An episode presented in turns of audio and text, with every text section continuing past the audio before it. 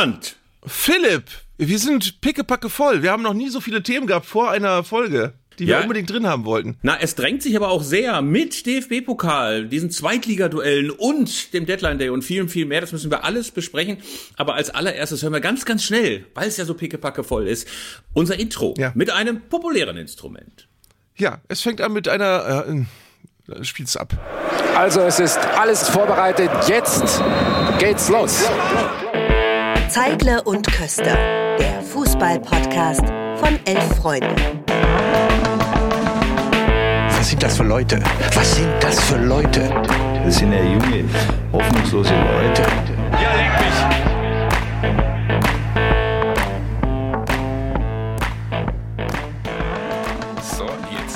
So, Philipp, wir nehmen am Donnerstagmorgen auf. Das ist der Morgen, nachdem die beiden DFB-Pokale vorbei, äh, DFB-Pokalspiele vorbei sind. Wir hatten ursprünglich vor, Mittwoch aufzuzeichnen und dann haben wir gedacht, nee, komm, lass uns mal die DFB-Pokalspiele noch abwarten.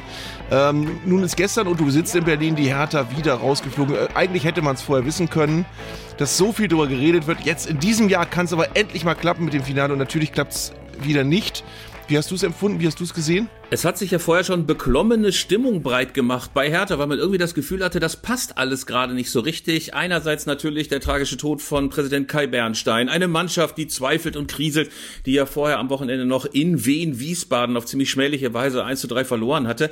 Und natürlich ein Gegner, der inzwischen trotz Dimitrios Gramotzis, also ich habe gedacht, wenn du Dimitrios Gramotzis als Trainer verpflichtest, dann hast du eh alle Hoffnung aufgegeben. Und stattdessen blitzsaubere Leistung, Pokal, Halbfinale, 10.000 lauter in in der Hauptstadt, haben eine mächtige Stimmung gemacht, aber wie gesagt, es war, glaube ich, für Hertha so ein bisschen so ein Villarreal-Moment. Wir erinnern uns ja alle noch, wie Hasan Salihamidzic einen riesen Lachanfall gekriegt, als, äh, gekriegt hat, als die in der Champions League Villarreal bekommen hatten, weil die dachten, das ist ja das leichteste Los überhaupt. Da müssen wir gar nicht antreten. Eigentlich ein Freilos bis ins Finale und dann sind sie ausgeschieden, die Bayern. Ein ganz kleines mhm. bisschen war das gestern bei der Hertha auch so. Man hat irgendwie gedacht, also wenn irgendwann mal das Halbfinale gelingen muss, dann eben gestern Abend und das hat gar nicht hingehauen. Paul Dardai, darf man nicht vergessen, in der zweiten Halbzeit nur noch regungslos auf seiner Bank gesessen, überhaupt nicht mehr In-Game-Coaching gemacht, wie er es genannt hat. Also ein gebrauchter Abend, wie man heutzutage sagt. Hm. Äh, du hast Kai Bernstein jetzt nochmal erwähnt. Das ist natürlich jetzt auch wirklich äh, eine, eine Situation, in der der ganze Verein in, in so einer Trauerphase steckt. Dann hast du jetzt zwei Spiele verloren. Äh, bei, beim Spiel in Wien-Wiesbaden, beim Neuling, hast du eigentlich gedacht, wenn wir da gewinnen, können wir oben nochmal ran, ranriechen. Ähm, jetzt sind sie eigentlich wieder eher am Relegationsplatz unten als an dem oben, ähm, punktemäßig. Ähm, und das zweite ist, das Pokalspiel war natürlich, stand natürlich über allem, dass du ein Halbfinale, ein Viertel, Viertelfinale hast vor eigenem Publikum, ausverkauftes Haus, schlagbarer Gegner, um es mal ganz vorsichtig zu sagen. Äh, und jetzt ist das beides äh, versemmelt worden. Das ist echt eine ganz schwierige um Philipp Köster zu zitieren, zu zitieren, Gemengelage, in der Hertha jetzt gerade steckt. Äh, was ich schön fand, war, zumindest vom Fernseher klang es so, als wenn die Mannschaft wirklich eher tröstend äh, verabschiedet worden ist. Es ist nochmal gesungen worden. Ähm, es gab keine tumultartigen Szenen. Es wurde keinem Mannschaftsführer die Binde weggenommen, sondern es war äh, eigentlich eher eine gemeinsam gelebte Trauer nach diesem Ausscheiden. Ja, es hatte eine ganz merkwürdige Melancholie, die sich über das Olympiastadion trotz der feinen lauterer Fans gelegt hatte. Also es gab ja vorher schon warme Worte von der Witwe von Kai Bernstein, die sich an alle Hertaner gewendet hat, mit ganz bewegenden Worten, wie ich fand. Es gab kurz vor Schluss auch nochmal bei diesem Stand von 0 zu 3 und dann 1 zu 3 diese nur nach Hause gehen wir nicht Hymne. Das war alles ganz bewegend. Es gab auch nochmal die große Wir Hertaner Choreografie über die ganze Ostkurve hinweg weg. Also ich glaube, das ist gerade eine extrem, extrem schwierige Situation, in der Hertha steckt. Äh, zumal ja auch, wenn man mal heute ins Internet geguckt hat, sehr, sehr viel Kritik an Paul geübt wird, der natürlich über allem steht, was die Identifikation mit Hertha angeht, der gleichzeitig aber auch diese Mannschaft irgendwie nicht besser bekommt. Also unfassbar viele leichte Fehler, Konzentrationsschwächen. Dann hat er Marius Gersbeck ins Tor gepackt, der vorher gar nicht gespielt hatte, ohne Not, weil sich der Stammtöter Ernst gar nichts zu Schulden hat kommen lassen. Dazu hat er dann mit einer Dreierkette hinten gespielt, die auch nicht richtig funktioniert funktionierte. Also das war alles äh, ein bisschen merkwürdig und äh, deswegen glaube ich, sind heute sehr, sehr viele Hertaner eher mies gelaunt aufgewacht, weil sie irgendwie das Gefühl haben, die Saison ist so implodiert. Mhm. Bei St. Pauli war es einen Tag vorher eigentlich ähnlich, natürlich nicht mit dieser speziellen Situation in Berlin, in der eigenen Stadt, im Pokalfinale stehen zu können, aber auch die haben natürlich ganz sicher nicht damit gerechnet, dass sie gegen Düsseldorf, ähm, gegen die sie jetzt zweimal hintereinander gespielt haben, in der Liga recht souverän eigentlich gewonnen. Ähm, dass das schief gehen könnte. Nee, das hätte man auch nicht gedacht. Sie haben sich dann ja nur sehr glücklich überhaupt ins Elfmeterschießen gerettet, haben auch mit dem zweiten Torhüter gespielt. Das ist ein Thema, über das wir später nochmal reden, äh, wenn es um unsere Leserbriefe geht. Ähm, aber es ist ein, auch ein ganz merkwürdiges Spiel gewesen, in dem der überragende Spieler der letzten Wochen, Hartl, dann ausgerechnet zwei Elfmeter verschießt, weil er den erst sogar noch wiederholen darf.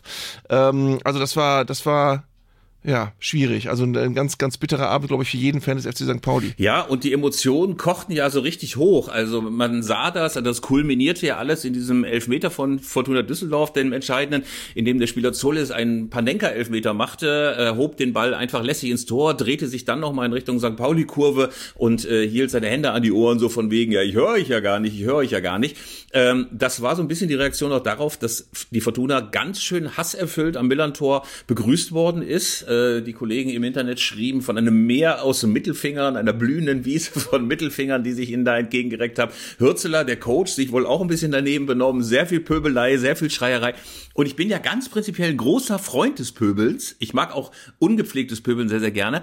Was ich aber irgendwie, ich weiß nicht aus welchem Grund, gar nicht mag, gar nicht mag, ist, wenn sich Spieler vom gegnerischen Fanblock aufbauen und irgendwelche provozierenden Gesten machen. Ich weiß, ich habe da eine, eine natürliche Abneigung gegen. Äh, ich habe das auch gestern noch mal im Internet gepostet, bekam sehr viel Gegenwind und sagte, ich stell dir mal nicht so an. Äh, Köster, willst du sterilen Fußball, dann geh zu RB und so weiter und so fort. Wie ist da als äh, Moraltheologe deine Haltung? Findest du das okay? Also gerade wenn es so richtig vorher hochgekocht ist, also war ja sehr hitzige Atmosphäre am Millantor. Also das hochgekocht werden habe ich nicht mitbekommen. Wenn das dem so wäre, dann wäre es eine irgendwie menschliche Situation gewesen, die ich aber trotzdem scheiße finde, ähm, weil ich, ich finde immer eher, ähm, gerade in so einem Moment, du gewinnst hochdramatisch im Elfmeterschießen, du weißt ganz genau, äh, auf der gegnerischen Seite brechen die gerade alle zusammen äh, innerlich äh, und, und haben einen ganz schweren Abend, dann sollte man wirklich eigentlich die Freude über das Weiterkommen äh, über alles andere stellen und nicht, äh, nicht erstmal die Häme gegen gegnerische Fans, ähm, sollte, sollte da nicht die erste Reaktion sein, die man hat, wenn man gerade einen Elfmeter verwandelt hat, auch noch auf eine relativ arrogante Weise, wenn man das auch noch dazu sagen darf. Da fand ich ja Daniel Thun klasse, der ähm, in beiden Interviews bei Sky und im, ich glaube, ZDF war es, äh, gesagt hat, also er fand es wirklich ähm, problematisch, wie der Elfmeter geschossen wurde und äh, egal ob drin oder nicht, sowas macht man nicht, fand ich gut. Ähm, und äh, natürlich gibt's immer die beiden Fronten. Es gibt die Moraltheologen auf der einen Seite und die anderen, die sagen, ey, ist Fußball, da muss jede Häme, jede Bösartigkeit auch erlaubt sein. Und ich finde eben nicht. Also ich finde schon, da gibt's noch Abstufungen. Natürlich ist es keine Aktion, für die man äh, den Spieler dann sperren sollte ähm, oder jetzt weltweit weltweit echten, aber es ist eine Aktion, wo man einfach sagen kann, tut nicht Not. Ey, weltweit also. echten fände ich auch sehr schön. Solis darf nirgendwo ja. mehr einreisen, wird an sämtlichen Grenzen abgewiesen. Sie wissen schon, wegen des Jubels damals in Hamburg. Erinnern Sie sich noch vor 20 Jahren? Ja. Wird er weltweit geächtet? Nein, äh, es gibt ja dieses eine Video, ich weiß nicht, ob du das mal gesehen hast, von Carlos Puyol. Das ist so ein Zusammenschnitt seiner besten Szenen, wo er Mitspieler ja, zurechtweist, die großartig, irgendwann mal, großartig. ey, man sieht irgendeinen Gegenspieler, der so sehr melodramatisch äh, ein Feuerzeug hochhält, von dem er angeblich getroffen worden ist und Puyol reißt es ihm aus der Hand und wirft es weg. Ein anderer, der zu exaltiert jubelt, bekommt von Puyol erstmal eine Nackenschelle und sagt, komm, jetzt äh, spiel mal weiter und so weiter.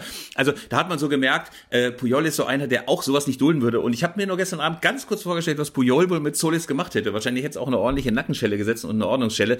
Ähm, auf jeden Fall, wie gesagt, äh, mich befremdet ist immer ein ganz kleines bisschen. Was aber, ja. muss man sagen, schon auch nochmal ähm, bei Fortuna Düsseldorf gesagt werden muss, dass das momentan ja wirklich ein Ritt auf der Rasierklinge für diesen Club ist und dass möglicherweise dieses Halbfinale auch ein bisschen errettend ist. Also, ich glaube nämlich nicht, dass Daniel Thune bleibt, wenn wieder mal der Aufstieg verpasst wird. Das ist eine Mannschaft, die eigentlich für den Aufstieg geschneidert ist. Da spielen wahnsinnig viele richtig gute Leute drin und die, naja, underperformen neudeutsch formuliert, äh, in dieser Saison hin und wieder dann doch sehr. Und ich glaube, so ein Einzug beispielsweise ins Pokalfinale könnte dieses ganze Konstrukt Fortuna, das es da momentan gibt, also mit sehr viel Geld, äh, mit sehr viel Einsatz, mit sehr viel Ehrgeiz zu sagen, wir müssen jetzt aber wirklich mal in die erste Liga, könnte das möglicherweise retten, selbst wenn sie nicht aufsteigen. Also insofern war das ein mega wichtiger Sieg, glaube ich, für die Fortuna gestern, äh, vorgestern. Mhm.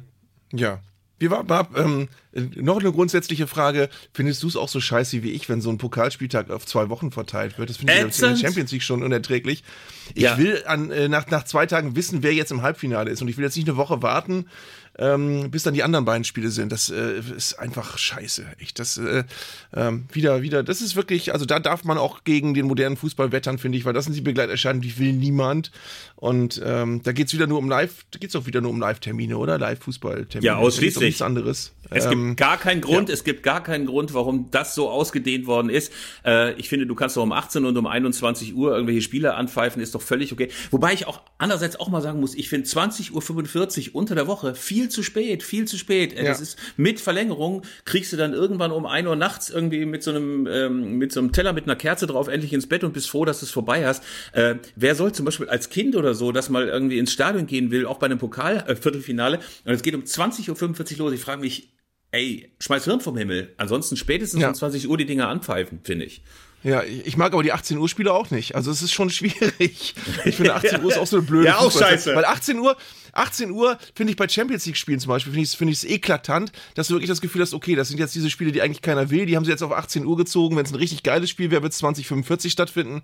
Aber 18 Uhr, die, die, die haben sie auf 18 Uhr gezogen, damit überhaupt irgendjemand sich diese Live-Übertragung anguckt, weil sonst würde Ja. keiner gucken.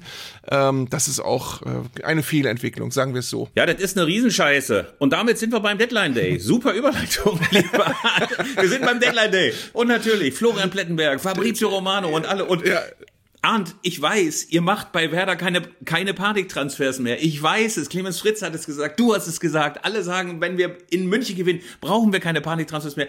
Aber irgendwie hofft man dann doch noch, dass irgendjemand aus der Ecke kommt. So ein, ey, so ein Fußlammer Brasilianer aus der zweiten Liga, der alles zu Klump schießt, der durchstartet. Irgendwie ein bisschen hofft man, sei ehrlich. Äh, ja, ich bin ein bisschen, ich bin auch ein bisschen angegeilt, weil Werder offenbar ein sehr junges Talent von Manchester United verpflichten wird. Äh, Ein Juwel. in den letzten Tagen nur, Ein Juwel, lieber äh, der- der neue Diego. Das war in den letzten Tagen nur eine, so eine kleine Diskussion, dass es sein könnte. Und jetzt, jetzt meldet so, zum Zeitpunkt dieser Aufnahme meldet gerade der Transferticker auf äh, Fußballtransfers.com, dass äh, offenbar Sky meldet, dass dieser Spieler die Freigabe bekommen hat für Werder und dass jetzt der Wechsel bevorsteht. Das wären dann drei Neuzugänge im Winter von einem Verein, wo es jahrelang immer hieß, oh, wir müssen jetzt ganz alle, wir, ob wir das wirtschaftlich äh, stemmen können, wissen wir nicht so genau.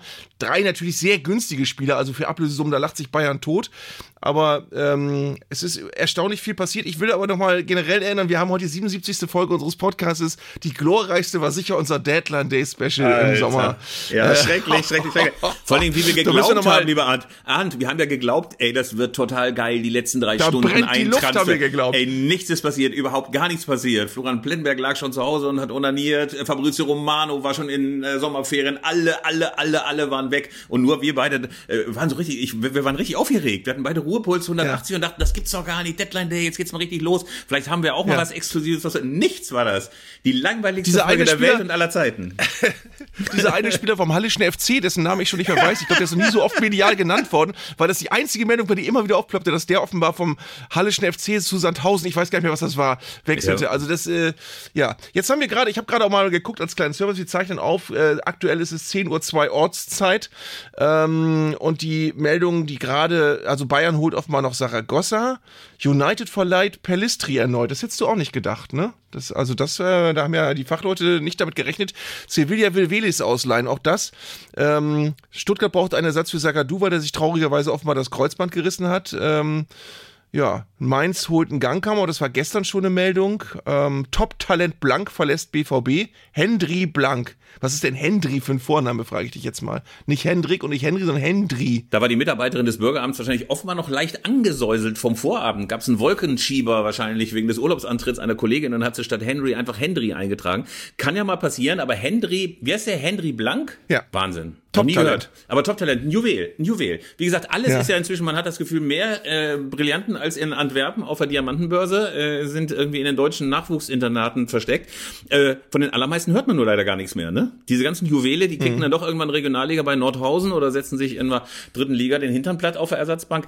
Tja, ähm, trotz allem ist die Aufregung ganz schön, finde ich, weil äh, so richtig viel passiert momentan, finde ich nicht in der Bundesliga. Es gibt ja viele, die sich dran abarbeiten. Das ist doch kein Journalismus. Natürlich ist das kein Journalismus. Wenn Florian Blettenberg äh, verkündet true or not true oder Christian Falk oder wer auch immer oder confirmed, unconfirmed, das ist ja alles völlig egal. Das ist halt so, das, äh, äh, das, ich finde, das sind so, so Gaga-Begleiterscheinungen. Da muss man sich gar nicht drüber abarbeiten. Das ist ja nicht so, dass da jetzt irgendwie, oh, da wird der Henry Nann-Preis diesmal an Florian Plettenberg verliehen für seine Transferberichterstattung. Das ist einfach ein, bisschen so so Kasperle-Theater und ähm, mhm. wahrscheinlich auch so muss man sagen für für manche Leute ganz unterhaltsam. Ich habe ohnehin das Gefühl, dass beispielsweise manche BVB-Fans ähm, mehr feiern, wenn wieder mal irgendwie früher Susi Zorg oder jetzt Sebastian Kehl mal so ein Talent für 80 Millionen irgendwie nach England verkloppt hat, als wenn Dortmund mal wieder irgendwie Meister würde. Ne? Irgendwann gibt es wahrscheinlich das große Autokurse rund um Borsigplatz, weil wieder mal einer für 60 Millionen zu United nach England verscheuert worden ist. Wo Schecks hoch, große Schecks hochgehalten werden. ähm, Nein, aber ich, äh, ich finde auch wieder, das habe ich aber schon mehrmals thematisiert, es irritiert mich immer wirklich zutiefst, wenn du in Foren liest, dass du wirklich das Gefühl hast, es gibt so eine Klientel von, von Fans, die wollen einfach möglichst viele Transfers für ihren Verein.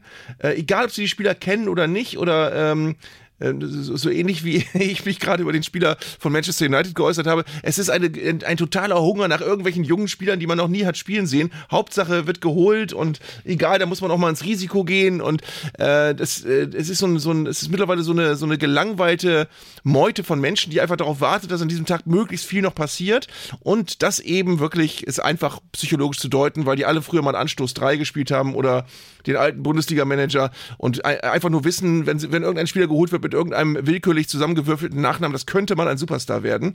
Äh, und äh, der eigene Verein ist der einzige, der es erkannt hat. Das ist diese, diese Sehnsucht, die darin steckt eigentlich letztendlich. Und jetzt kommt ganz kurz meine Arminia Bielefeld-Minute, weil früher bestand oh. die afrikanische Talentsichtung bei uns ausschließlich aus Ernst Middendorp. Also Ernst Middendorp war gefeuert worden und gurkte irgendwo bei diversen, diversen afrikanischen, südafrikanischen Vereinen rum, wurde er zwischendurch auch mal zum bestangezogenen Trainer äh, Südafrikas oder sogar zum bestangezogenen Mann Südafrikas gewählt. Darf man nicht vergessen.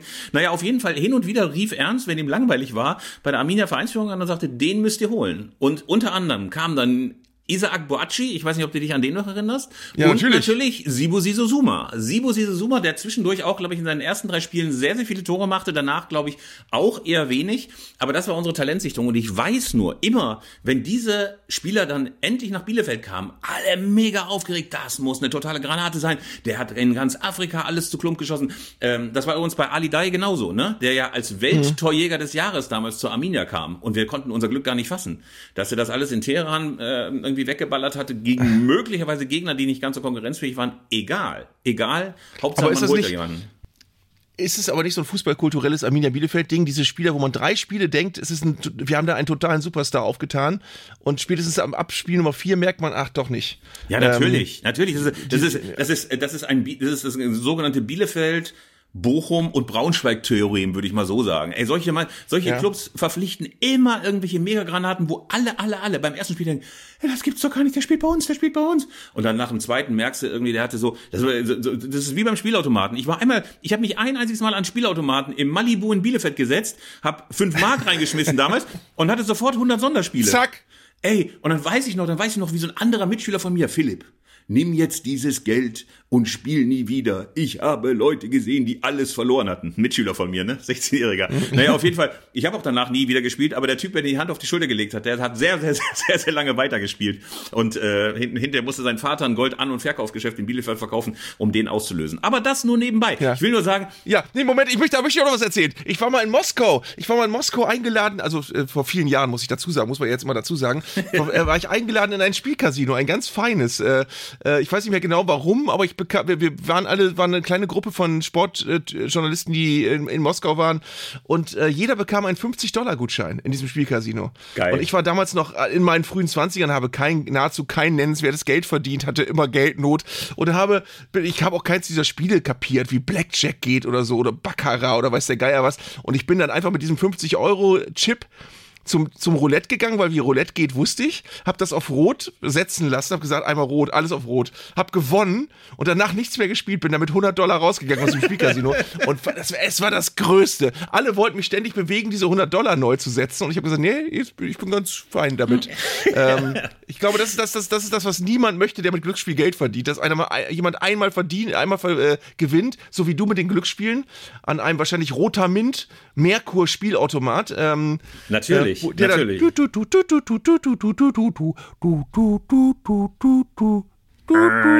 macht. Ja.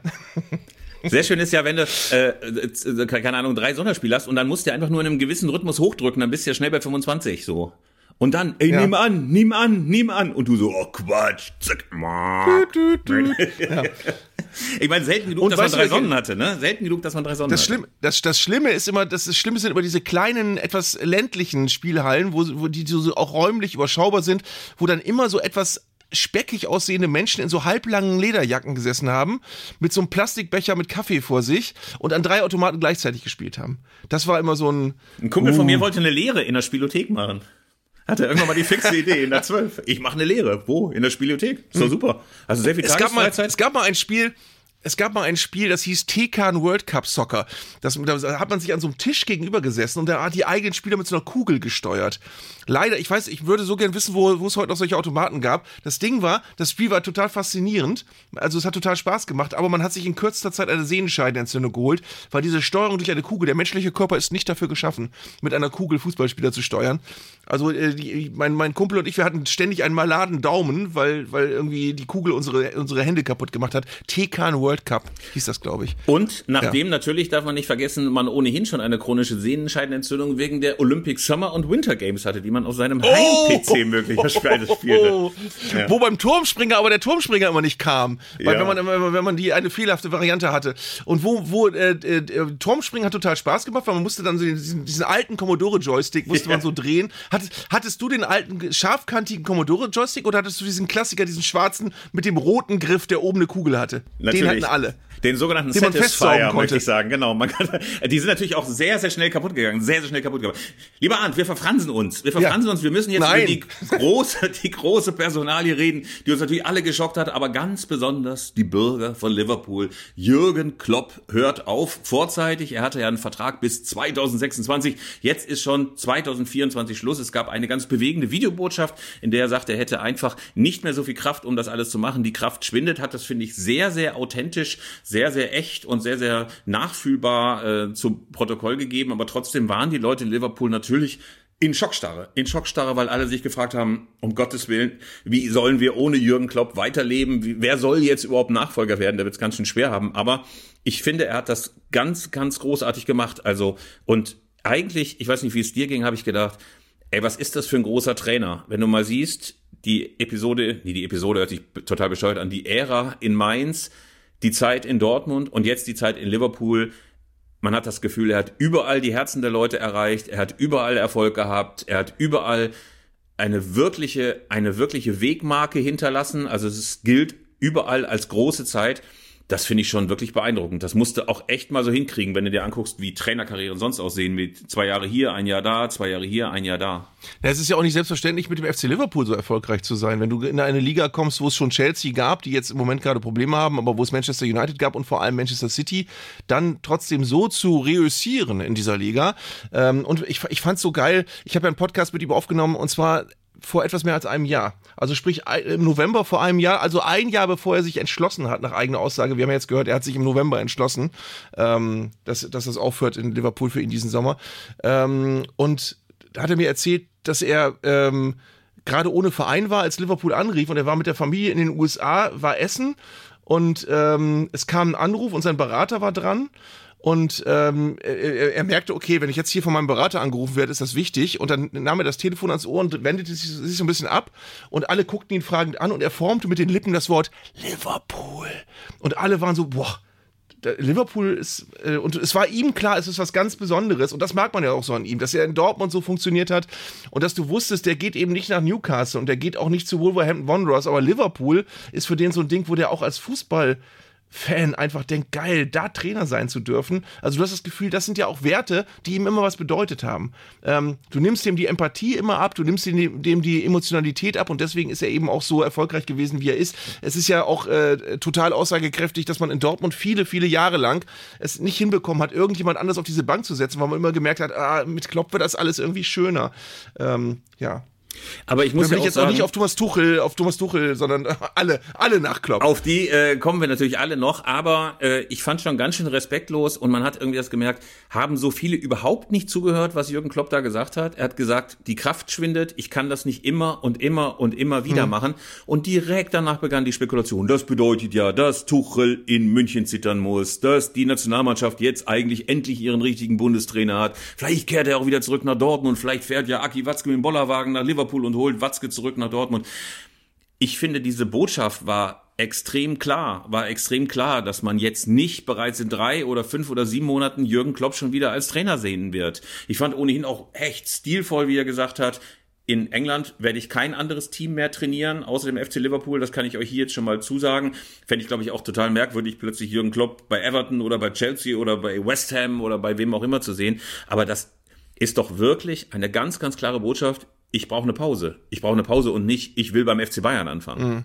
Ich war etwas erstaunt, dass äh, Marco Reus in einem Podcast offenbar gesagt hat, er ist sich tausendprozentig sicher, dass Klopp Bundestrainer wird. Das lässt er sich nicht entgehen, waren, glaube ich, die Worte.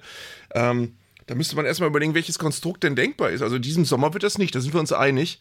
Ähm, äh, wir wissen nicht, ob Julian Nagelsmann weitermacht. Wir wissen auch nicht, wie die Euro läuft, aber ähm, ich glaube auch nicht, dass äh, Jürgen Klopp in zehn Jahren noch Bundestrainer wird. Ich glaube, dass er wirklich jemand ist, der nicht, der nicht arbeiten wird, bis er 70 ist, ähm, sondern der wird äh, wahrscheinlich äh, jetzt noch irgendwas überlegen, was er, was er, auf was er total Bock hat. Aber ich weiß nicht, ob es zwingend Bundestrainer sein wird. Also vor allen Dingen, wenn wir ganz ehrlich sind, kann er sich da ja auch nur ganz viel kaputt machen. Also ich glaube, es ist kein Job, der ihm ganz viel bedeutet. Er hat nicht annähernd so viel Emotionalität mit sich, was Fans angeht, was was äh, Strukturen, Traditionen und so weiter angeht, wie der, wie der Trainerjob in Liverpool. Er, er setzt sich dann in ein, in ein Wespennest mit äh, einer Mannschaft, die äh, in, in der Welt und in Europa einfach nicht mehr zu den Besten gehört. Er kann auch keine Spieler verpflichten und formen, sondern er kriegt die schon geformt. Ähm, also ich, ich bin mir nicht sicher, ob er Bundestrainer wird. Ich würde da gegen Marco Reus wetten und sagen, ich halte es für unwahrscheinlich.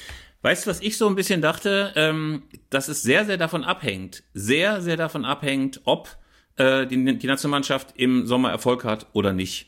Also ich bin mir ganz, ganz sicher, auch wenn die nur das Halbfinale erreichen bei dieser Euro, wird Jürgen Klopp auf keinen Fall, auf keinen Fall, auf keinen Fall Bundestrainer. Denn eins war ja schon ein Muster bei seinen Clubs, die er übernommen hat. Mainz, Dortmund war 13. glaube ich, als er die übernommen hat. Liverpool war eigentlich auch eine etwas angestaubte Traditionsmarke, als Jürgen Klopp dahin gekommen ist 2016. Ich glaube nicht, dass er quasi eine Mannschaft übernehmen würde, die bereits Erfolg hat. Also insofern müsste man wahrscheinlich, um die Wahrscheinlichkeit ein bisschen zu erhöhen, ein bisschen zu erhöhen, dass Jürgen Klopp Bundestrainer wird, uns allen ein schreckliches Abschneiden der deutschen Elf bei der Euro wünschen. Ich glaube aber auch, dass das diesen Sommer einfach nicht passieren wird. Äh, wie gesagt, alles, alles in dieser Videobotschaft schrie nach Ruhe, nach Ausspannen, nach äh, Kraft holen, nach Luft schöpfen und so weiter.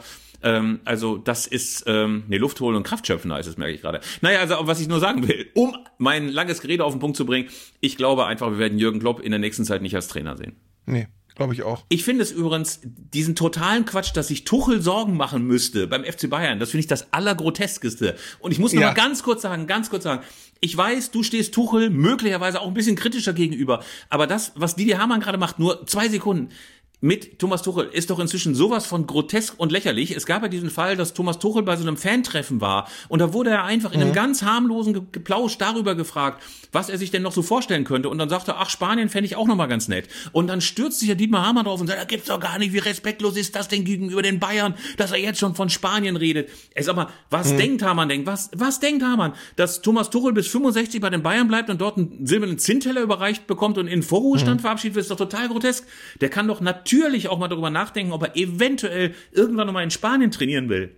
Das hat doch mit Respektlosigkeit ja. überhaupt nichts zu tun. Total peinlich. Bin ich, bin ich komplett bei dir. Ich finde aber auch die Reaktion der Bayern auch wieder so Bayern-like zu sagen, wir lassen uns das jetzt nicht mehr gefallen. Das wird, in Zukunft werden wir solche Kritik uns nicht mehr gefallen lassen. Das ist so eine, also eine Art der Auseinandersetzung. Das ist so ein Niveau, das hast du sonst beim Dschungelcamp, dass sich Leute auf dem Niveau gegenseitig ständig fetzen, wo du das Gefühl hast, ey, es ist doch gut jetzt, nun lass es doch, es ist doch gut. Die, die, nun sei doch mal etwas, und, und Bayern reagiert doch mal etwas gelassener. Also, das ist alles, ähm, Kleiner Audiokommentar übrigens. Während ich versuche, einen Satz zu formen, sehe ich Philipp verzweifelt mit Kabeln hantieren an seiner, an seiner Te Technik. Und äh, kurz ist der Ton weg, kurz ist das Bild weg, das Bild friert ein. Jetzt macht er merkwürdige Handbewegungen. Aber jetzt scheint es in diesem Podcast, oh, jetzt macht er zwei Stinkefinger mir gegenüber. So, äh, unter diesem Klima entsteht dieser Podcast. Das ja, so mal, bin ich. Könnt ihr euch so mal bin ich. So Zieht euch ich. das mal rein.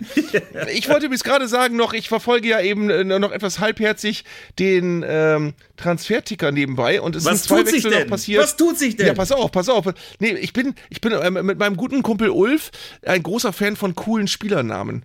Und ähm, es, es sind zwei, zwei Wechsel hier, wo, der, wo der, allein die Namen absolutes Superstar-Material äh, ankündigen.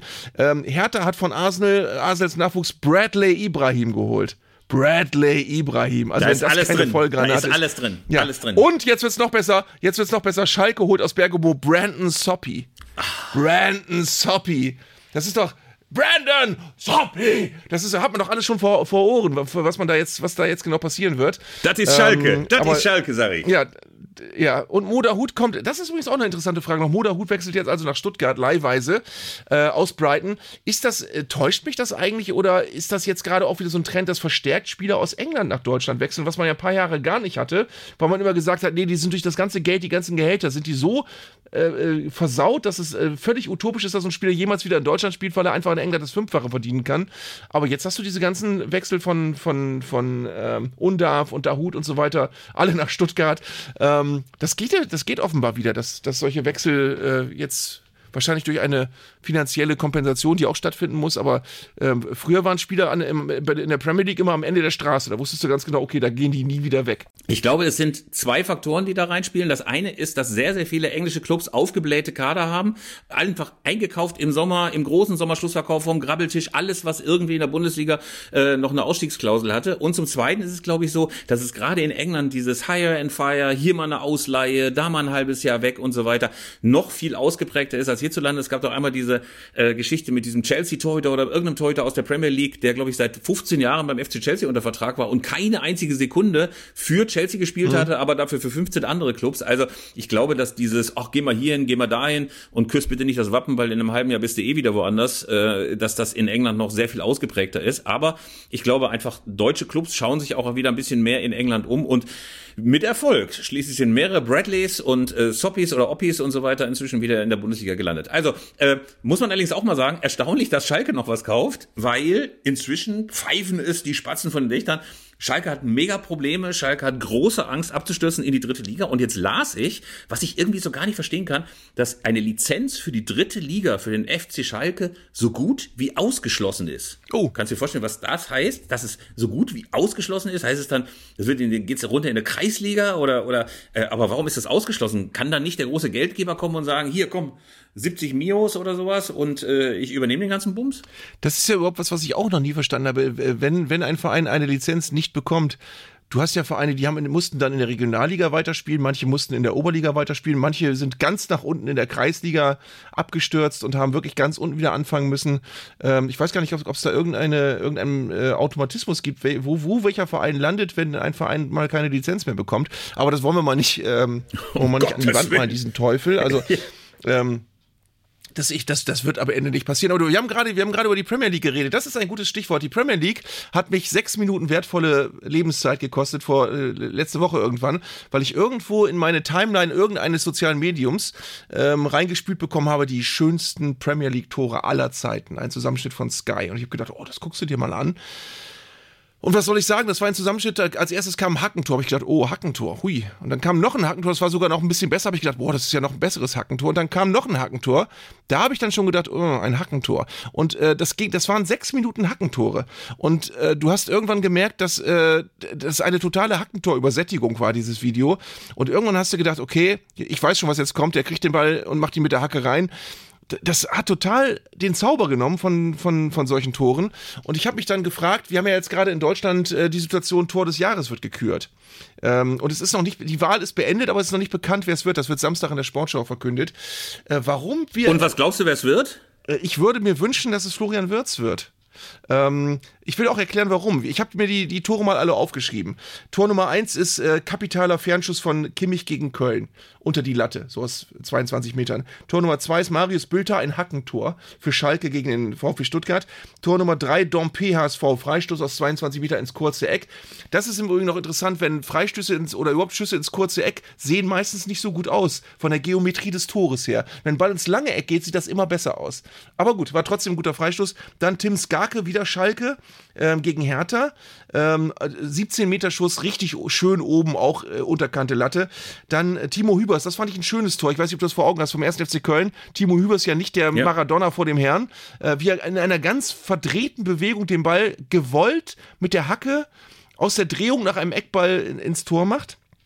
Ähm, auch gegen Hertha übrigens. Dann gab's äh, den äh, beinamputierten Radouane Chanounet, der mit, mit zwei Krücken ein Fallrückziehertor erzielt, was toll aussieht, aber was irgendwie ungewöhnlich aussieht, weil es ein kleineres Spielfeld ist und so weiter.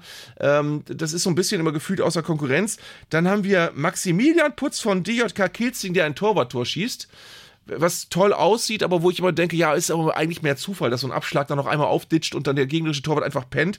Ähm, dann haben wir Jan-Niklas Beste, der ohnehin für mich einer der Spieler der, der Hinrunde war, der für Heidenheim Freistoß äh, aus ganz spitzen Winkel oben in den Winkel jagt. Dann haben wir Conor Metcalf mit einem ganz tollen Fernschuss FC St. Pauli. Und dann haben wir Florian Wirz, der äh, mit einem endlos Dribbling gegen Freiburg erst äh, gefühlt jeden Spieler dreimal ausspielt und dann äh, noch die Energie hat, den Ball äh, flach ins kurze Eck zu, ins lange Eck zu jagen. Und schließlich der Vollständigkeit halber noch Charles Hermann von der U17 des DFB äh, mit seinem Freistoßtor, ich glaube aus dem Finale war es. Und dann Gonzalo Pacienza vom VfL Bochum mit einem schönen Volleyschuss äh, aus, aus 8, 9 Metern oben in den Winkel. Aber wenn wir da mal alle Tore ausklammern, die zwar gut aussehen, aber nichts Besonderes sind, dann bleiben gar nicht so sehr viele übrig. Und Florian ja. Würz ist für mich ein Tor, das hat so eine gewisse Poesie. Für mich muss ein schönes Tor auch beinhalten, da macht ein Spieler nichts, was er im Training tausendmal schon abgerufen hat und was man, was einfach jeder Spieler können muss. Jeder gute Stürmer muss, wenn er fünf Meter vom Tor einen Ball flach in den Fuß gespielt bekommen, bekommt, muss er die Fähigkeit haben, die mit der Hacke in eine andere Richtung zu lenken. Das ist, äh, sieht gut aus, aber ist nichts Besonderes. Ein freistehender Fallrückzieher ist auch nichts Besonderes. Ja, ähm, aber Fallrückzieher immer das ist ja eine große Ära gewesen. 20, ja. 25 Jahre wurdest du immer Tor des Jahres, wenn es ein Fallrückzieher war. Und das konnten immer, teilweise. Automatisch. Ey, das konnten teilweise bei Wish bestellte Fallrückzieher sein. Ich erinnere mich an Stefan Kuhn ja. von Arminia Bielefeld 1986, glaube ich, gegen TB oder. Oh, der war aber Bela schön. Nein. Der war schön. Ach, das ist doch totaler Unfug, totaler Unfug. Das war, das war ein, äh, äh, erstmal war die Kameraperspektive total bescheuert, weil in diesem Stadion offenbar man so quasi vom Seitenrand aus gefilmt hat. Man sah Stefan Kohn irgendwo in einem riesigen Gewühl hinten äh, am 5-Meter-Raum hochsteigen. Ja, aber das war fast an der Torauslinie ja, und dann per aber, Aufsetzer ja, unter die Latte. Nein, aber per Aufsetzer auch noch. Also äh, Klaus Fischer hat es ja wenigstens hingekriegt, dass er das Ganze in einer geraden Bewegung in das Tor reingeballert hat. Aber Stefan Kohl, das war gar nichts. Ich habe mir gesagt, weiß ich bin ja sonst einer, der sagt, ja, Arminia Bielefeld, jedes Tor, immer Tor des Jahres. Sogar Horst Wohlers mal Tor des Monats geschossen gegen Werder Bremen auf der Bielefelder Alm. Schöner Fernschuss, fand ich auch super. Aber ey, ganz ehrlich, Stefan Kohn, das war Fallrückzieher für Arme. Was mir allerdings auch aufgefallen Aber der erste Fallrückzieher, Entschuldige, Entschuldige, Entschuldige, muss mal, der erste Fallrückzieher von Klaus Fischer, der Tor des Jahres wurde, das war ein abgefälschter Ball. Der wäre sonst vielleicht gar nicht reingegangen gegen Karlsruhe. Da trifft er noch einen Gegenspieler und von dem geht der Ball dann irgendwie, er sah ja, gut aus, okay. Aber, aber das Tor aber des Jahrhunderts, Manie an. Aber das Tor des Jahrhunderts, war das das gegen, das, gegen die Schweiz von Klaus gegen Fischer? Gegen die Schweiz, genau. Das, das war ein sauberer Fallrückzieher. Das war ein sauberer ja, Fallrückzieher. Ja. Das hat mir auch gefallen. Ja. Aber was ich nur sagen will, ist, ja. es ist natürlich auch ein bisschen so, so zeittypisch. Ich habe mich noch erinnert, ich weiß, dass ich zwei Tore oder drei Tore aus der Vergangenheit mega geil fand. Das eine war dieser Fallrückzieher von Jürgen Klinsmann gegen die Bayern im Neckarstadion. Ja. Wunder, wunder, wunderschön. Und man hatte auch hinterher das Gefühl, dass Jürgen Klinsmann vor Glück beinahe den Verstand verliert, ne? Der war ja wie ja. die. War aber auch die Entstehung, weil der, weil das so eine Volley-Flanke war, ne? Ja, ich glaube, das hat irgendeiner, äh, hat den Ball Volley zu ihm rübergeflankt und dann war das von der Dynamik her auch bestimmt einer der besten Fallrückzieher, die es je gab. Ja, und es war wie in so einem Sandalenfilm. Jürgen Klinsmann rannte in Richtung, äh, rannte in Richtung Auslinie oder äh, zu seinen Mitspielern wie sonst irgendwie die äh, Christen bei, bei Quo Vadis, so den Löwen entgegen. Ja, und die Haare, die Blonden, die wehten, das fand ich super.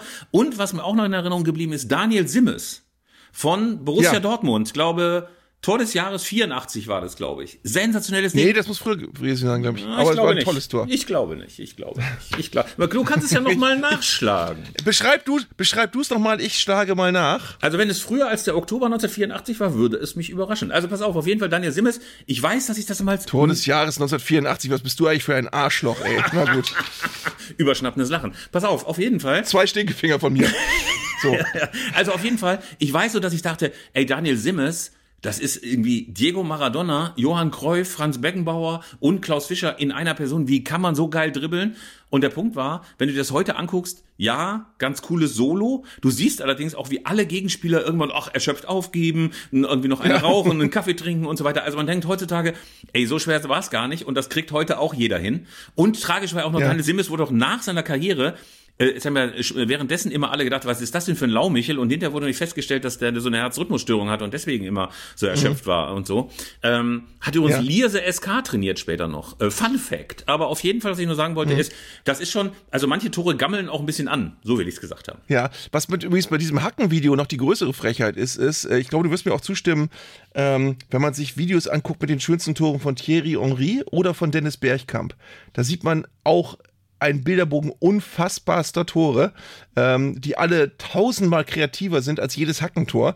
Ähm, also das, das, ist, äh, oder, oder Matt, Letizier, der leider jetzt etwas unangenehm aufgefallen ist durch äh, diverse politische Abstürze, die er hatte in den letzten Jahren, aber ähm, auch, auch großartige Tore, wo du denkst, okay, das sind Spieler, die haben, ich, ich mag auch zumindest sehr, kennst du dieses legendäre Tor von Uwe Seeler aus einem Endrundenspiel gegen Westfalia Herne, wo er hochspringt in einem Duell mit Hans Tlikowski, dem Torwart, am 16er fast und beide fallen zu Boden und am Boden sitzend mit dem Rücken zum Tor macht äh, Uwe Seeler einen perfekten Heber, der genau oben im langen Eck im Winkel runterkommt. Das ist auch ein sehr schönes Tor. Lieber Arndt, hast du das möglicherweise noch in deiner Jugend in Fox tönende Wochenschau in einem Lichtspielhaus gesehen, oder? ja, da erinnerst, schon, du, erinnerst, du dich noch an, erinnerst du dich noch an Ottmar Walter 1958? Das war eine, das war eine Bude, da haben wir alle mit der Zunge geschnallt. Haben wir mit der Zunge geschnallt. Aber jetzt pass mal auf, Philipp, jetzt habe ich eine, eine ganz schöne Geschichte für dich, äh, die ich per, per Mail bekommen habe und die auch noch mit englischem Fußball zu tun hat, im weitesten Sinne. So, guten Morgen, Herr Zeigler und so weiter. Da Sie eine große Expertise in Bezug auf alte Werder Bremen Trikots haben, hätte ich eine Frage an Sie. Das schreibt mir Hendrik Brückmann. Ich habe das Trikot im Anhang vor einigen Jahren mit folgender Story des Verkäufers erhalten. Es handelt sich um äh, den Teil der Saison 99-2000 der schon im neuen Jahrtausend spielt. Werder hatte damals in der Saison den, den, Sponsor gewechselt und hatte dann Trikots, da wurde der alte Sponsor mit dem neuen Sponsor überklebt. Ähm, so, und hinten stand der Name Browdy drauf auf dem Trikot. Und das Trikot war komplett signiert von allen Spielern von Werder Bremen. Und äh, der Zuschauer fragt, ähm, können Sie etwas dazu sagen, äh, der Hintergrund des Trikots und äh, es ist äh, Three Lions, ne? Betty und Skinner, ein Song, der von den Lightning Seeds eigentlich äh, musikalisch ähm, gespielt wurde und Ian Browdy, der Sänger und Chef der Lightning Seeds, hat ihn komponiert. Und das Tolle ist, ich habe diese Mail jetzt bekommen. Sie ist, äh, spiel, spielt auf ein Trikot an von 1999, 2000. Und das Trikot war mal in meinem Besitz. Und zwar vor über 20 Jahren. Und zwar aus folgendem Grund. Die Lightning Seeds haben damals bei der Rolling Stone Roadshow in Bremen gespielt. Und zwar im, am 31. Mai, ich habe das nachgeguckt, 2000. Und Ian Browdy war mit den Lightning Seeds da und er war zu Gast in meiner Radiosendung. Und ich wusste, der ist Fußballfan und ich wusste auch, die spielen manchmal auch Three Lions als Zugabe. Und ich dachte, oh, wenn ich den dazu bringe, dass er ein Werder-Trikot anzieht, ähm, wäre doch cool. Und dann bin ich zu Werder gefahren, habe vor diesem Interview das Trikot geholt, habe gesagt, könnt ihr da Browdy hinten drauf schreiben? Dann haben die mir eins gegeben, was unterschrieben war und ich habe es ihm in der Sendung gegeben und er fand es auch schön, aber die haben den Song abends gar nicht gespielt und er hat es auch nicht angezogen. Und ich weiß nicht, was mit diesem Trikot passiert ist, aber er muss es dann irgendwem geschenkt haben oder sonst irgendwas und es ist dann über den Umweg, ich habe es auch irgendwann mal bei eBay in England gesehen vor vielen Jahren, es ist dann irgendwann in Deutschland gelandet und dieser Fan hat es also, es ist diese Geschichte, also ich habe das Trikot beflocken lassen, Ian Browdy steht hinten drauf, der Lightning sieht's äh, Sänger und Frontmann und äh, es ist jetzt offenbar bei einem Werder-Fan hier gelandet nach 24 Jahren. Ja, die wunderschöne Reise, die wunderschöne Reise eines Werder-Trikots durch die Gegend und ganz am Ende landet es dann noch immer wieder. Man sieht sich immer zweimal. Ähm, lieber Arndt, es ja. ist ja schön, dass du inzwischen auch selber unsere Briefe vorliest, aber wir haben natürlich unseren Hörerbrief. Onkel. Natürlich. Ja, pass auf, und es gab ja sehr, sehr viele Zuschriften, sehr, sehr viele äh, Zuschriften, die sich beschwert haben, dass wir den guten Pom immer Tim nennen. Das fanden die alle nicht gut, haben gesagt, er heißt doch Pom, deswegen, nein, Quatsch, um, andersrum, äh, wird natürlich eine Kuh draus. Äh, viele haben gesagt, mein Gott, der Tim Pommerenke, lassen wir ihn doch mal beim Tim und nennen wir nicht mehr Pom. Und wir beide, lieber Arndt, wir sind ja quasi so, so quasi in einer Friedensmission unterwegs. Wir haben gesagt, wir machen es nur noch hin und wieder. Hin und wieder streuen wir es ein, weil wir den Namen mhm. so schön finden, aber eigentlich ist das natürlich unser Hörerbrief, Onkel Tim Pommerenke. Grüße dich, äh, Tim und Pom und wie du immer angesprochen werden möchtest. Moin, grüßt euch beide. Moin. und du hast jede Menge mitgebracht. Ja, genau. Ich würde euch auch noch mal was reinreichen. Arndt hat es ja schon wunderbar angeteasert. Ähm, es geht nochmal um den DFB-Pokal und einen besonderen Aspekt, den Manuel Riester heute Morgen ähm, druckfrisch uns ins Postfach gelegt hat. Ich weiß nicht, ob er selbst betroffen ist, ob er selbst äh, darunter leidet, aber er verweist auf äh, Sascha Burchert, der für St. Pauli zum Einsatz gekommen ist als zweiter Keeper. Und er möchte einmal zur Debatte stellen, was ihr davon haltet, dieses neueste Modell äh, jetzt auch immer umzusetzen, was man aus England ja auch, glaube ich, schon länger kennt, dass im DFB-Pokal immer der zweite Torhüter zum Einsatz kommt. Ja, schwieriges Thema, zumal es jetzt ja zweimal gefühlt schiefgegangen ist. Also beide Vereine mit äh, dem zweiten Tor, sind ausgeschieden in den ersten beiden Pokalspielen. Ähm, ich glaube, ähm, der kleine Denkfehler unseres Hörers ist, dass er davon ausgeht, dass der zweite Torhüter immer schlechter sein muss als der erste.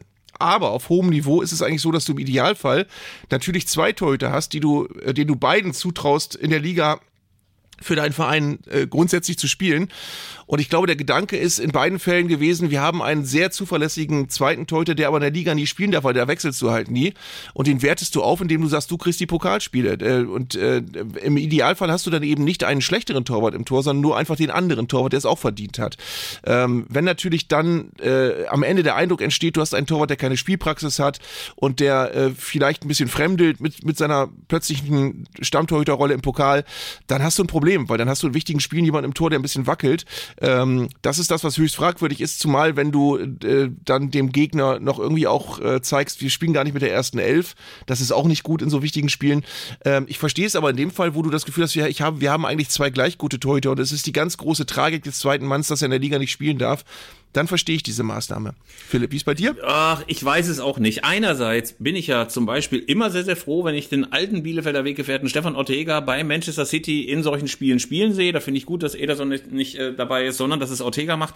Da funktioniert es irgendwie auch. Aber ich hatte bei beiden Spielen eher das Gefühl, dass es zur Verunsicherung geführt hat. Ich weiß jetzt gar nicht, wie es in der Vergangenheit war äh, bei im FC St. Pauli, aber bei Marius Gersbeck vom Hertha war es ja das allererste Spiel, das er bestritten hat, nach der sehr, sehr problematischen Einführungsphase bei Hertha mit der Prügelei Trainingslager und so weiter. Ich habe zumindest das Gefühl, bei St. Pauli weiß ich es gar nicht so genau, aber äh, bei Hertha kam es zur Unzeit. Es gibt ohnehin eine verunsicherte Abwehr, es gibt einen Torwart, von dem man nicht weiß, wie harmoniert er mit seinen Vorderleuten. Ich fand es ein Experiment zur falschen Zeit. Man darf nicht vergessen, es war ein extrem wichtiges Spiel für Hertha und jede Form von Experimenten hätten sich eigentlich verboten. Es gab ja auch noch eine komplett neue taktische Formation. Also in dem Fall war es Quatsch. Aber jetzt so ganz grundsätzlich zu sagen, nee, nee, da ist immer der Stammtorhüter, der alle Spiele macht, fände ich auch ein bisschen überzogen. Ich finde es auch im Nachhinein immer so ein bisschen einfach zu sagen, ja, hätte man doch vorher wissen können, dass der nie im Leben hätte spielen dürfen. Also das ist immer dann schwierig. Wir haben auch genügend Fälle von, von äh, gerade auch Pokalsaisons, wo eine Mannschaft immer mit dem anderen Torwart gespielt hat und der dann mal zum Helden geworden ist und im Elfmeterschießen drei, drei, drei Elfmeter gehalten gehalten hat. Das hast du auch. Äh, also es, es kann gut gehen, es muss nicht immer gut gehen, aber es muss auch nicht immer schief gehen. Also es ist eine Sache, die, die muss Verein für Verein äh, separat betrachtet werden. Und wenn du einen Torwart hast, ich glaube, bei, bei Borchardt von St. Pauli ist es so, der ist im Mannschaftsrat, der scheint ein sehr hohes Standing zu haben in der Mannschaft. Ähm, und wenn man den eigentlich für ähm, durchaus tauglich hält, in der Liga auch zu spielen, dem dann die Pokalspiele zu geben, finde ich völlig okay. Ähm, und im Nachhinein zu sagen, ja, hätte man doch wissen können, dass er nicht so gut ist, ist dann einfach ein bisschen zu leicht, finde ich. Und wie viel Hass die Leute dann auch wiederum zum Beispiel über Burchard ausgekippt haben, fand ich schon auch wieder mal so zum Kopfschütteln, dass ich gedacht habe, eigentlich sollte man nach solchen Spielen einfach mal drei, vier Tage Twitter und X und, und Instagram und Threads und diesen ganzen Müll einfach abschalten, so dass die Leute ihren ganzen Hass und ihre ganze Wut nur an ihren Stammtischen rauslassen können. Äh, ja, der trifft ohnehin keinen einzigen Ball und das ist ohnehin eine Plinze und warum hat man den denn ins Tor gepackt? Unterirdisch, unterirdisch. Also zumindest kann man ja auch sagen, dass Marius Gersbeck keinen Treffer verschuldet hat und äh, dass das eher eine wackelige Abwehr war, die diese drei Tore gegen Kaiserslautern mhm. verursacht haben. Und trotzdem, und trotzdem ist es ein, ist es ein Wagnis und ich glaube, jeder Trainer muss dann situativ entscheiden, ob das, ob das hinhaut oder nicht. Aber eine Regel, wie gesagt, würde ich nicht draus machen. Ich finde es sehr interessant, dass da eher auch irgendwie zeitlich zwei Trends zusammenfallen. Erstmal, dass man auf den zweiten Torhüter verstärkt setzt in solchen Spielen, die ja auch für, für ganz viele Vereine ganz elementare Spiele sind. Nicht mal eins, wo du auch sagst, okay, da haben wir mal eins abgeschenkt. Und gleichzeitig ist der Torhüter ja mittlerweile viel, viel stärker noch ins äh, Gesamtspiel eingebunden. Also ja. man sieht ja, dass der Torhüter einfach ein zentraler Punkt ist. Klar, trainieren die ja auch mit dem zweiten Torhüter zusammen jeden Tag. Aber ich glaube, das macht auch schon was, wenn du, wenn du weißt, ah, mit dem Typen habe ich jetzt die ganze Saison gespielt, weil ich weiß, wenn ich den Ball so zurückspiele, dann macht er den Spielaufbau mit uns ganz normal mit. Ja. Da wird sicherlich was passieren, wenn du plötzlich jemanden hast, der dann irgendwie auch fußballerisch vielleicht anders gelagert ist. Ich glaube, das ist auch eine Schwierigkeit und das sieht man dann teilweise auch, dass dann die Automatismen, die du ganz viel hast, ähm, einfach nicht mehr so greifen. Absolut. Mhm. Stimme haben, wir ja, zu. Haben wir ja in Bremen. Haben wir ja aber in Bremen bei uns. Wir haben einen Torwartwechsel gehabt in dieser Saison. Jerzy Pavlenka ist eigentlich Tschechiens Nummer eins gewesen für die Europameisterschaft und ein richtig guter Torwart auf der Linie, aber am Fuß nicht so gut oder mit dem Fuß nicht so gut. Und Michael Zetterer ist jetzt jemand, den kannst du hinten immer unter Bedrängnis anspielen. Der, der schlägt punktgenaue Bälle mit dem Fuß nach vorne. Der ist, äh, wird nicht hektisch, wenn du dem äh, wirklich im Bedrängnis einen Ball auf die Torauslinie spielst und dann lässt der notfalls, notfalls auch einen Gegner aussteigen. Du hast bei dem auch nie Angst. Also das sind einfach zwei Torhüter mit sehr unterschiedlichen Stärken und das hast du natürlich dann im Spiel auch mal schnell, dass wenn du einen Torwart hast, wo du merkst, der hat jetzt gerade nicht die Spielpraxis, ist vielleicht ein bisschen unsicher, wenn der das ausstrahlt, äh, machst du natürlich eine ganze Mannschaft unsicher. Und äh, Philipp, du hast erwähnt, die harte Abwehr machte keinen sehr glorreichen Eindruck gestern. Du weißt eben nicht, inwieweit das am, am Torwartwechsel gelegen haben könnte, dass du weißt, du hast da jetzt jemanden, den musst du vielleicht auch anders anspielen als den anderen Kollegen. Ähm, und das ist, das ist alles nicht so einfach. Definitiv, definitiv, um dieses Modewort aus dem Zeigler und Köster Podcast nochmal zu verwenden. Die nächste Zuschrift, lieber Tim. Na sicher. Wir haben noch mal von Malte Lamprecht einen Einwurf bekommen zu einer offenen Frage, die wir hier nicht klären konnten, weil wir einfach nicht so in diesem Knoten Hannover, Wolfsburg, Braunschweig, Magdeburg uns auskennen, wie da die Fan-Freundschaften ähm, oder Rivalitäten sind, zumindest im, im Ost-West-Bereich. Ich glaube, in dem, im, im Hannover, Braunschweig, Wolfsburg, äh, es ist uns schon klarer, aber warum, du hattest es ja auch gefragt, Philipp, warum, wie, wie kommt da eigentlich Magdeburg rein sozusagen? Und er klärt uns auf, ähm, beide Fanszenen, Magdeburg und Braunschweig, pflegen seit mehreren Jahrzehnten eine Fanfreundschaft. In den letzten Jahren flachte diese Freundschaft zwar etwas ab, aber zwischen den Altultras ist diese Freundschaft nach wie vor präsent. So besuchen Braunschweiger auch mal Spiele des FCM und andersherum, besonders die Spiele gegen die Roten aus Hannover. Kleiner Tipp, mal bei Heimspielen von Eintracht Braunschweig darauf achten. In der Kurve hängt immer eine kleine Magdeburg-Zaunfahne. Blau-weiße Grüße aus Magdeburg. Malte. Ach, es ist auch schön, wie du Magdeburg gesagt hast. Aber das war mir tatsächlich überhaupt nicht klar, dass die möglicherweise auch ein bisschen befreundet sind. Hätte ja auch gedacht, dass die eher so äh, mit äh, Spitzhacken aufeinander losgehen. Ist doch schön. Ist doch schön, wenn es mal solche Freundschaften gibt. Äh, finde ohnehin, ich ja. habe ja in der Vergangenheit sehr, sehr häufig sehr, sehr abschätzig über Fanfreundschaften, jenseits von Schalke gegen Nürnberg, was ich noch so ernst nehmen kann, geredet. Ähm, aber spätestens seitdem ich beispielsweise diese Szenen gesehen habe, wie die Karlsruhe auch äh, ihre Trauer um Kai Bernstein ausgedrückt ausgedrückt haben, ähm, bin ich tatsächlich da auch so ein kleines bisschen von abgerückt. Sowas kann wirklich schon sehr, sehr gut funktionieren, wenn du sowas lebst, wenn du durch Reisen, durch gemeinsamen Support und so weiter sowas auch immer nochmal anfeuerst. Insofern ähm, ist das ja schön, ist das ja schön, dass in dieses, in diesem, in diesem Viereck des Hasses auch ein kleines bisschen Zuneigung, ein kleines bisschen gegenseitiges Verständnis noch vorherrscht, weil ansonsten hat man das Gefühl, das ist so ein, ein äh, äh, das Tor zur Hölle. Es gibt doch in Sibirien dieses eine Loch, wo irgendwie äh, es seit 30 Jahren brennt, ne, weil irgendwie so eine Erdölquelle rauskommt. Fußballerisch ist das quasi das Tor zur Hölle da. Braunschweig, ähm, Hannover und so weiter und so fort. Insofern schön. Insofern schön, dass man sich gegenseitig versteht. Ist aber auch nochmal sehr viel Ehre für diese Region, dass es wirklich hier das Ding sein soll. Ich glaube, da wird man im Ruhrgebiet jetzt sagen, na, Moment ach, mal. Ach, ey, Schalke Dortmund, das ist doch nichts mehr. Ich habe, ich habe, wann, äh, wann haben die diese Pokale gemeinsam gewonnen? 97 war das, ne? Da habe ich küssende jo. Leute, küssende Leute, habe ich küssende Schalker und Dortmunder auf dem Borsigplatz gesehen. Seitdem, und Wolfgang Petri Ruhrgebiet wurde gesungen. Seitdem kann ich es nicht mehr ernst nehmen. Das ist für mich, das ist für ja. mich keine, das, das ist für mich keine Feindschaft mehr. Das ist für mich keine Feindschaft mehr. Ja. So, lieber Tim, jetzt hast du aber auch genug äh, Briefe vorgelesen. Jetzt müssen wir noch zu einem Thema kommen, wozu es auch ganz, ganz viele Zuschriften gab. Aber das ist ja so politisch heikel, da wollen wir dich gar nicht mit reinziehen. Denn, lieber nee, Tim, lieber nicht. Erstmal, ja, lieber Tim, dir einen schönen Tag, lieber Hörerbriefredakteur. Und lieber Arndt, es gab auch noch eine ganze Menge Zuschriften und ähm, darüber haben wir uns ja auch geärgert, über das Verhalten von Alemannia Aachen, dem ruhmreichen Regionalligisten aus dem Westen, ähm, der äh, auf Instagram eine sehr, sehr schlechte Figur gemacht hat, hat nämlich, als es um die Frage ging, ob möglicherweise die Alemannia auch zu diesen Demonstrationen aufruft, die momentan eigentlich überall in Deutschland sehr, sehr viele Menschen auf die Straßen bringen, nämlich gegen Rechtsextremismus, gegen Menschenfeindlichkeit. Und Alemannia Aachen hat auf Instagram eine ähm, Botschaft verkündet, die zusammengefasst so hieß, lass uns mit dem ganzen Kram in Ruhe, Politik bringt die Menschen auseinander, Sport bringt sie zusammen, wir wollen nicht dabei sein, wenn die Gesellschaft sich spaltet. Dann wurde noch irgendein Plakat, das auf irgendeiner Demo mal hochgehalten ähm, wurde, das AfDler töten, stand da drauf, mit einem Punkt dahinter, darüber ist ja auch schon oft gesprochen worden. Das sei ja nun wirklich der Beleg dafür, dass dort zum Hass aufgerufen würde und deswegen sei man einfach nicht dabei und wir konzentrieren uns auf den Sport. Und dann gab es ein sehr, sehr großen Shitstorm. Es gab sehr, sehr viele Proteste dagegen. Ähm, und danach ruderte die Alemannia zurück und sagte, sei nur alles nicht so gemeint gewesen. Und natürlich würde man sich von der AfD distanzieren. Gleichzeitig hat aber der Aufsichtsratsvorsitzende, der wohl auch an diesem Posting, an dem ersten Posting mitgeschrieben hatte, nochmal zitiert. Da stand dann, ja, es kann doch wohl nicht sein, dass so viel Hass über uns ausgeschüttet wird. Wahnsinn, wie dieser Hass über die Menschen kommt. Also, da hatte man das Gefühl, zumindest der Aufsichtsratsvorsitzende hat überhaupt gar nichts gelernt, gar nichts gelernt aus dieser Kiste. Äh, und das ist natürlich irgendwie insgesamt ganz schön bitter. Ganz schön bitter, was Alemannia da gemacht hat. Ja. Ähm, ich fand, fand auch, äh, finde auch interessant, dass, äh, ich habe jetzt gerade nochmal nachgeguckt bei Instagram, äh, also das Originalposting ist inzwischen auch gelöscht. Ähm, und sie haben dann ja irgendwann, wie gesagt, nachgeschoben, unser gestriges Posting war ein Fehler, wir werden das intern aufarbeiten. Ähm, was ein bisschen betrüblich ist, ist, dass das Originalposting, das wirklich äh, in, in, keiner Hinsicht ein Ruhmesblatt war, ähm, viel mehr Likes bekommen hat als die Entschuldigung. Also das äh, Originalposting war am Ende irgendwie bei 5000 Likes und die Entschuldigung ist jetzt bei 2900.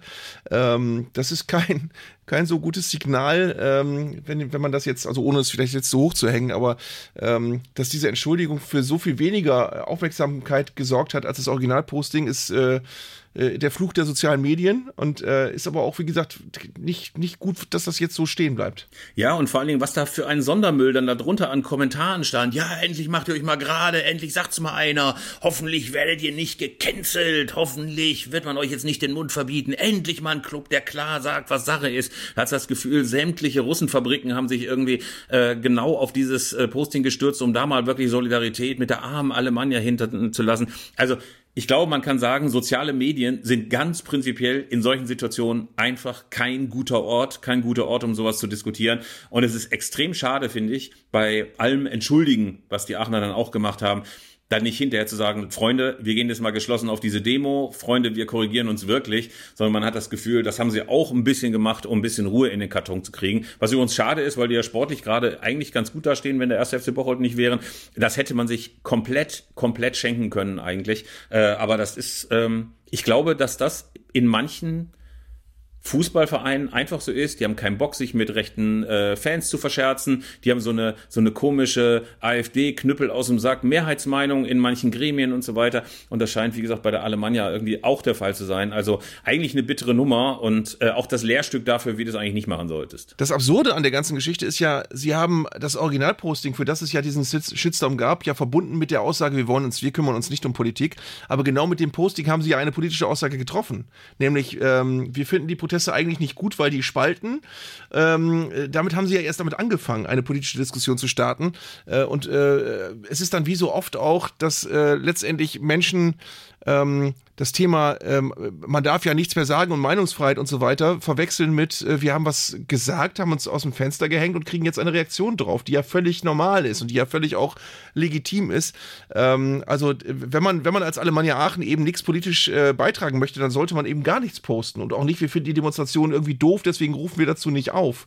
Haben sie es so auch nicht gesagt, weiß ich, aber das, äh, das, das ist ja das, was zwischen den Zeilen am Ende durchkam. Ja, und vor allem dieser Schwachsinnssatz, Politik bringt die Menschen auseinander, Sport führt sie zusammen. Also das ist wirklich einer der dämlichsten Sätze, die ich im noch jungen Jahr 2024 gehört habe. Also eigentlich möglicherweise sogar ganz gut, dass sie dieses bescheuerte Posting geschlossen haben. Zumal, das muss man ja auch sagen, gibt es unzählige Leute, die auf die Straße gegangen sind, sehr ermutigendes Zeichen und es gab, und hier ist dann auch nochmal eine kleine Brücke zum Sport, eine sehr bewegende Szene im Bundestag anlässlich des Holocaust-Gedenktages gab es eine Feierstunde vor der großen Generalaussprache im Bundestag und es sprach unter anderem Marcel Reif, früherer Sportreporter, inzwischen so Meinungsmacher, möchte ich es mal in Anführungsstrichen nennen, bei Bild TV. Er hat eine ganz, ganz rührende Rede gehalten und ähm, Arndt, du hast ja auch in der Länge gehört, ja. das, das war berührend. Nicht nur für die Kabinettsmitglieder, nur für viele Gäste, nicht nur für viele Gäste, die dann auch auch im Bundestag, im Reichstag waren, äh, sondern auch für die Leute mhm. an den Fernsehern. Ja, es, äh, vor allen Dingen die Rede hat so deutlich gemacht, äh, wie letztendlich, wir haben den Holocaust-Gedenktag gerade knapp hinter uns,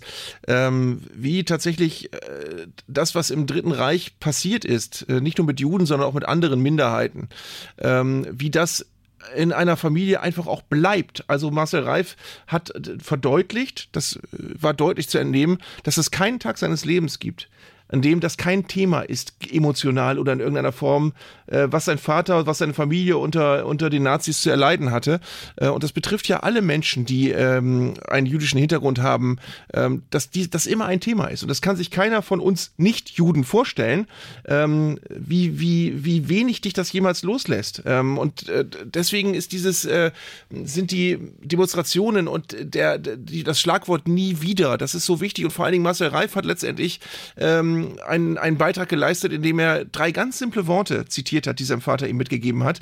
Äh, und die eigentlich klar machen, es geht hier gar nicht um einzelne Parteien. Es geht darum, äh, es geht um Menschlichkeit. Es geht um Menschlichkeit und gegen Menschenfeindlichkeit. Und wenn es Parteien gibt, ohne jetzt Namen zu nennen, äh, die ohne Menschenfeindlichkeit nicht auskommen, weil sie nur so funktionieren, dass sie äh, ausgrenzen, dass sie hetzen, dass sie ähm, äh, gegen Minderheiten ähm, mobilisieren, dann dann, ja, dann ist das letztendlich das Problem einer Partei und nicht das Problem der Leute, die auf die Straße gehen. Äh, und deswegen ist es auch richtig, Farbe zu bekennen und deswegen ist es auch richtig, äh, eben für den Menschen an sich auf die Straße zu gehen. Und ich finde, wir hören uns einfach mal die letzte Minute dieses, glaube ich, knapp 13-minütigen Statements an. Äh, da wird es nämlich sehr bewegend. Es geht darum, ähm, dass Marcel Reif zusammenfasst, ähm, dass sein Vater ihm gegenüber eigentlich wenig über Politik geredet hat oder generell wenig geredet hat, ähm, aber eben dann doch ein paar ganz entscheidende Dinge hängen geblieben sind. Und ich denke, dieses Statement ist so stark, das hat so viele Menschen bewegt, damit sollten wir heute aufhören, Philipp. Äh, bedanken uns bei allen, die zugehört haben, ähm, sind nächste Woche wieder da und äh, ich sag Tschüss und hier kommt Marcel Reif. Macht's gut, ihr Lieben. Das alles hat er in einen kleinen Satz gepackt. Und ich erinnere mich täglich mehr daran, wie oft er mir diesen Satz geschenkt hat. Mal als Mahnung, mal als Warnung, als Ratschlag oder auch als Tadel. Drei Worte nur. In dem warmen Jiddisch, das ich so vermisse. Sei ein Mensch. Sei ein Mensch.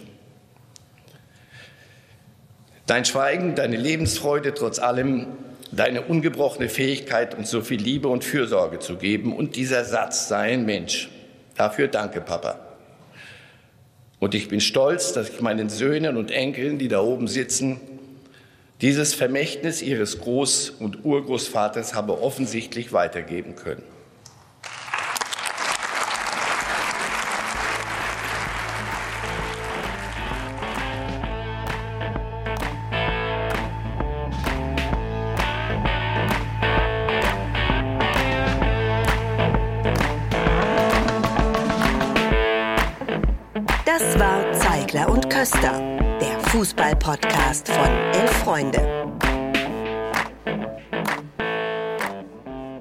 Ihr hörtet eine Produktion im Auftrag der Audio Alliance. Koordiniert hat diese Folge der Kollege Tim Pommerenke.